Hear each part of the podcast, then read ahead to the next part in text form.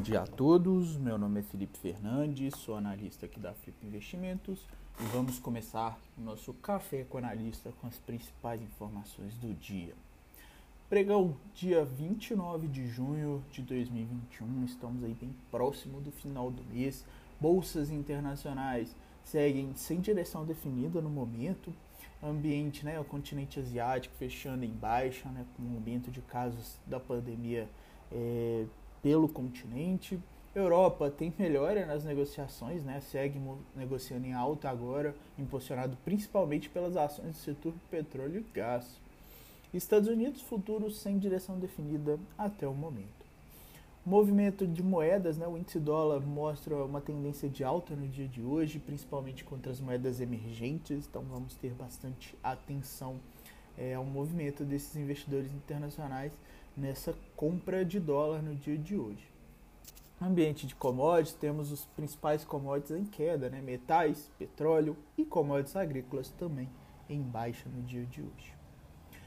Política e economia brasileira, temos aí na segunda o ministro da, de Minas e Energia, almirante da, de esquadra Bento Albuquerque, é, realizando um pronunciamento na TV que admitiu que o Brasil passa por uma crise hídrica com a maior seca dos últimos anos. Por isso, pediu o uso consciente e responsável da água e da energia, já que o volume menor de água reduz o nível dos reservatórios e a geração de energia pelas usinas hidrelétricas, né, a base da nossa geração brasileira. Às 9 horas, é, agora temos a Agência Nacional de Energia Elétrica se reunindo para definir o valor do reajuste das bandeiras tarifárias. A partir de julho, será aplicada a bandeira tarifária na bandeira vermelha, patamar 2, a mais cara é, entre as bandeiras. O mecanismo repassa ao consumidor o aumento do custo de geração de energia por conta do uso mais intenso das usinas térmicas, acionadas quando há, baixa, é, quando há né, uma baixa na produção das hidrelétricas. Além disso, em participação virtual no seminário sobre Open Banking da Folha de São Paulo, o presidente do Banco Central, Roberto Campos Neto, afirmou na segunda acreditar que o sistema financeiro continuará em processo de desconcentração de serviços, sem que isso prejudique os grandes bancos, que veriam, porém, redução da sua fatia total detida na indústria.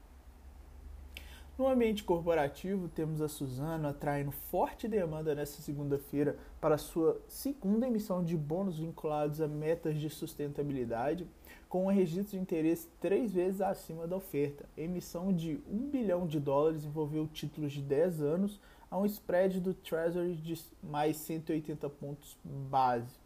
Tá?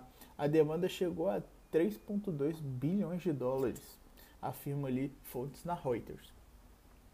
Já o Conselho da Ipera aprovou 195 milhões de reais em juros sobre capital próprio. O Conselho da CCR aprovando a emissão de 1,6 bilhão em debêntures da concessionária.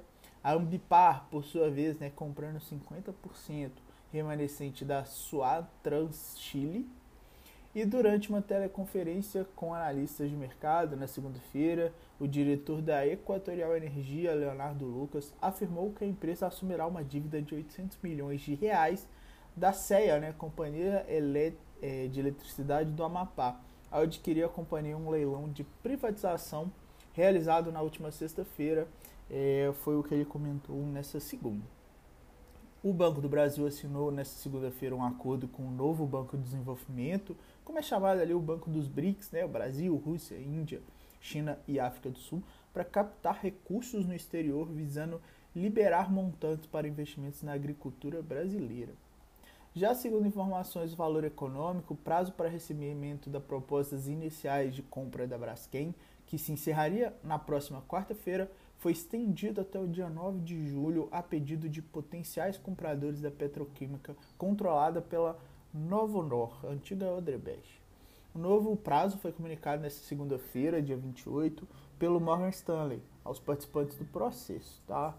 É, pelo menos dois interessados pediram mais tempo para elaborar uma oferta não vinculativa, afirmou ali o jornal. No calendário de hoje, temos agora às 9 horas o índice de preço ao produtor aqui no Brasil, 10h40, discurso de Christine Lagarde, presidente do Banco Central Europeu.